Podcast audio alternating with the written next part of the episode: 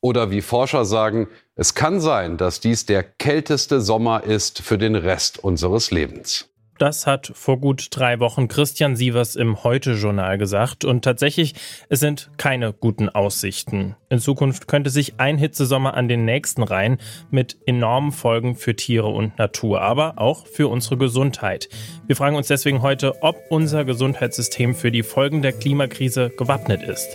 Ich bin Jonas Gretel. Hi zusammen.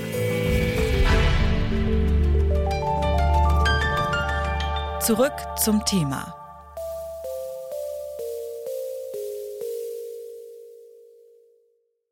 Es sind bedrückende Zahlen. In diesem Sommer sind allein in Portugal schon über 1000 Menschen an der Hitze gestorben, wie die portugiesischen Behörden angeben. Bei den momentanen Temperaturen fühlen sich auch nicht weniger an den Hitzesommer 2003 erinnert. Damals sind über 70.000 Menschen in Europa infolge der hohen Temperaturen gestorben. Und im schlimmsten Fall könnte sich das wiederholen. In den 60er Jahren waren 30 Grad und mehr in Deutschland eine Seltenheit. Im Schnitt gab es das gerade mal zwei Tage pro Jahr. Heute liegt der Schnitt schon bei 30 Tagen, Tendenz steigend. Deshalb wird überall darauf aufmerksam gemacht, bei dem Wetter genug zu trinken und sich nicht zu viel zu bewegen. Vor allem ältere Menschen sind gefährdet von der Hitze und wer nicht auf sich achtet, kann schnell auch mal einen Hitzeschlag bekommen oder dehydrieren. In Zusammenhang mit andauernder Hitze steigt aber auch die Gefahr von Schlaganfällen, von Herzerkrankungen oder Frühgeburten. Darüber habe ich mit Dr. Katharina Tiede gesprochen. Sie ist Allgemeinmedizinerin und die Vorständin der Deutschen Allianz Klima und Gesundheit und in Zukunft, sagt sie, könnte sich das alles noch verschärfen. Das Umweltbundesamt hat modelliert, dass die hitzebedingte Mortalität etwa um ein bis sechs Prozent pro ein Grad Temperaturanstieg ansteigen wird. Also wir werden sehen, dass es immer mehr hitzebedingte Todesfälle gibt, je weiter die Erderwärmung fortschreitet. Aber ursächlich für die Erderwärmung die CO2-Belastung sozusagen oder eben auch damit einhergehend bei der Verbrennung fossiler Energieträger eben die Feinstaubbelastung führt ja auch nochmal eigenständig zu einer hohen Krankheitslast. Also vor allem kardiopulmonale Erkrankungen, aber auch eben Lungenkrebs. Und da geht man tatsächlich davon aus, also es gibt Daten zum Beispiel fürs Jahr 2016, die von 73.000 frühzeitigen Todesfällen infolge von Feinstaub ausgehen sodass eben andere Ursachen oder eben auch Auswirkungen der Klimakrise eigenständige Gesundheitsgefahren darstellen. Wir sehen jetzt schon, das haben auch schon viele selber am eigenen Leib festgestellt, eine verlängerte Allergiesaison oder eine stärkere Ausbreitung, ähm, Ausprägung der Allergien. Patientinnen mit Atemwegserkrankungen sind durch das Zusammenspiel von Ozon, Hitze und Feinstaub besonders gefährdet. Wir sehen eine Zunahme von vektorgebundenen Erkrankungen, also Infektionskrankheiten durch klimatische Veränderungen, aber eben auch durch den Verlust der Biodiversität also da kommen wirklich viele Dinge zusammen, die jetzt nicht alle nur Hits betreffen, sondern eben auch andere Folgen oder Ursachen der Klimakrise führen ganz konkret heute und jetzt schon zu gesundheitlichen Auswirkungen. Jetzt hat die Corona-Pandemie ja schon gezeigt, dass unser Gesundheitssystem auf Krisen nicht so richtig gut vorbereitet ist. Mit einem Hitzschlag muss man ja aber nicht unbedingt lange im Krankenhaus bleiben. Aber das, was Sie gerade genannt haben, also Schlaganfälle, Herzerkrankungen, Nierenprobleme, Lungenkrebs oder auch das Ganze mit den Allergien, das könnte da schon eine Belastungsprobe sein. Da kann unser Gesundheitssystem das überhaupt stemmen und auf welche Szenarien müssen wir uns da einstellen? wir dürfen ja nicht vergessen, dass wir dazu auch noch einen demografischen Wandel haben. Das heißt, wir haben ja auch immer mehr Menschen, die über eine längere Zeit mit einer hohen Krankheitslast leben und immer weniger Menschen, die die Versorgung übernehmen können. Und ich glaube, die Prognose jetzt so ganz pauschal Daumen hoch, Daumen runter, unser Gesundheitssystem schafft das schon, die ist schwer zu stellen. Also sicherlich, ohne dass wir Anpassungsmaßnahmen vornehmen, können wir nicht davon ausgehen, dass die Gesundheitsversorgung immer in gleichbleibend hoher Qualität möglich sein wird. Also wir wissen ja jetzt schon, das Gesundheitssystem ist am Anschlag. Das Gesundheitssystem oder vor allem viele Gesundheitsberufe waren schon vor der Pandemie extrem belastet die Dauerbelastung der Pandemie hat eigentlich vielerorts zu Personalschwund geführt, zu Überlastung. Dann jetzt noch eine neue Saisonalität mit den Hitzekrisen oder Hitzewellen. Das wird auf Dauer sicherlich so nicht gehen, sondern wir werden Anpassungsmaßnahmen vornehmen müssen. Und anpassen müssen wir uns dann auch. Mit Blick aufs Thermometer macht man das ja dann irgendwie auch ganz automatisch, zum Beispiel indem man mehr trinkt. Aber auch von staatlicher Seite gibt es Tipps, was man tun kann. Die Stadt Mannheim hat als eine der ersten Kommunen einen Hitzeaktionsplan herausgegeben.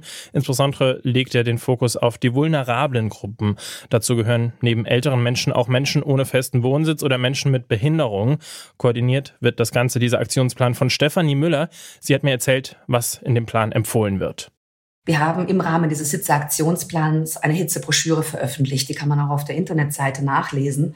Und da sind einige Tipps drin. Also sei es die Haut schützen mit einer Kopfbedeckung oder den entsprechenden Sonnenschutz auftragen oder aber auch Tipps und Tricks, was Arbeiten und Sport angeht. Bewegung ja, aber eben eine Überanstrengung gerade bei so einer Hitze auf jeden Fall vermeiden. Oder auch so Dinge wie ähm, kühle Tipps nennen wir es, wo man einfach Tipps bekommt, wie zum Beispiel lauwarmes Duschen oder Fußbäder. Also einfach etwas, was uns den Körper gerade bei so einer Hitze auch wieder runterkühlt. Jetzt sind so Tipps wie viel Wasser trinken oder sich nicht zu so viel bewegen ja doch recht naheliegend, würde ich sagen. Kann denn ein Hitzeaktionsplan da wirklich den Unterschied machen oder braucht es da nicht größere Hebel? Zum Beispiel, dass Prüfungen oder Sportveranstaltungen ab einer bestimmten Temperatur abgesagt werden, wie es zum Beispiel in Frankreich der Fall ist?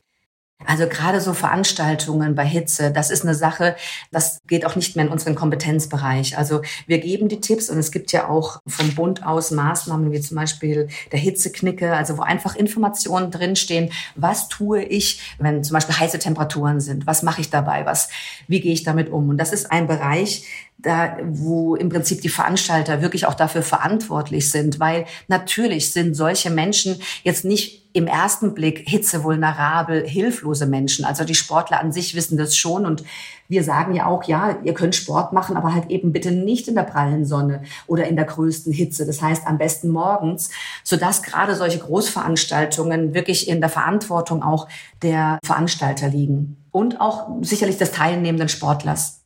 Klar, vorm Dehydrieren oder dem Hitzeschlag können sich vor allem junge, fitte Menschen ganz gut selbst schützen, aber es muss sich auch einiges ändern, um der Klimakrise zu begegnen. Dazu nochmal Katharina Tiede.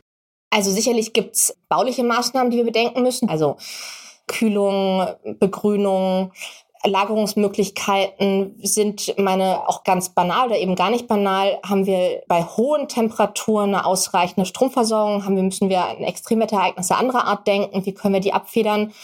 Also das sind solche Aspekte, aber ganz klar, wir werden andere Personalressourcen benötigen, um auf diese zusätzlichen Belastungen einzugehen. Wir brauchen aber auch eine andere Vernetzung der Gesundheitssysteme mit anderen sozialen Bereichen. Also gerade beim Hitzeschutz, den Sie ansprechen, ist es ja enorm wichtig, dass Katastrophenschutz und Gesundheitswesen eng zusammenarbeiten arbeiten, aber eben auch andere soziale Institutionen.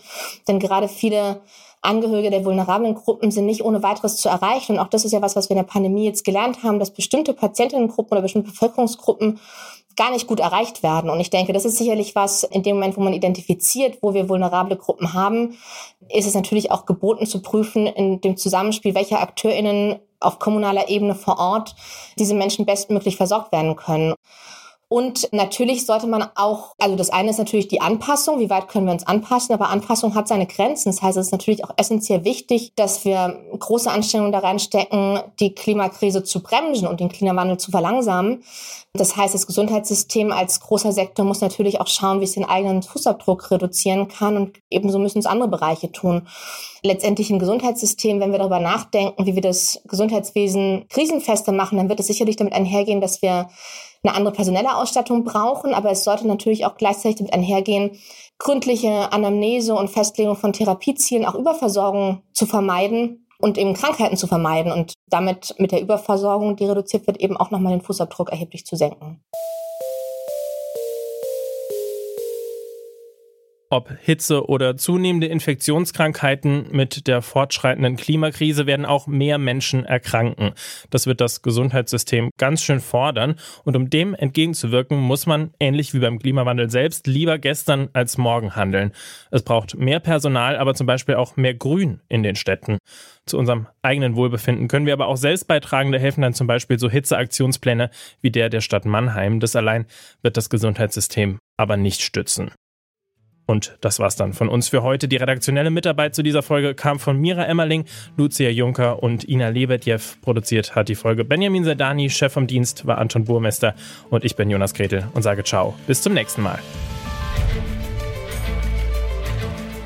Zurück zum Thema vom Podcast Radio Detektor FM.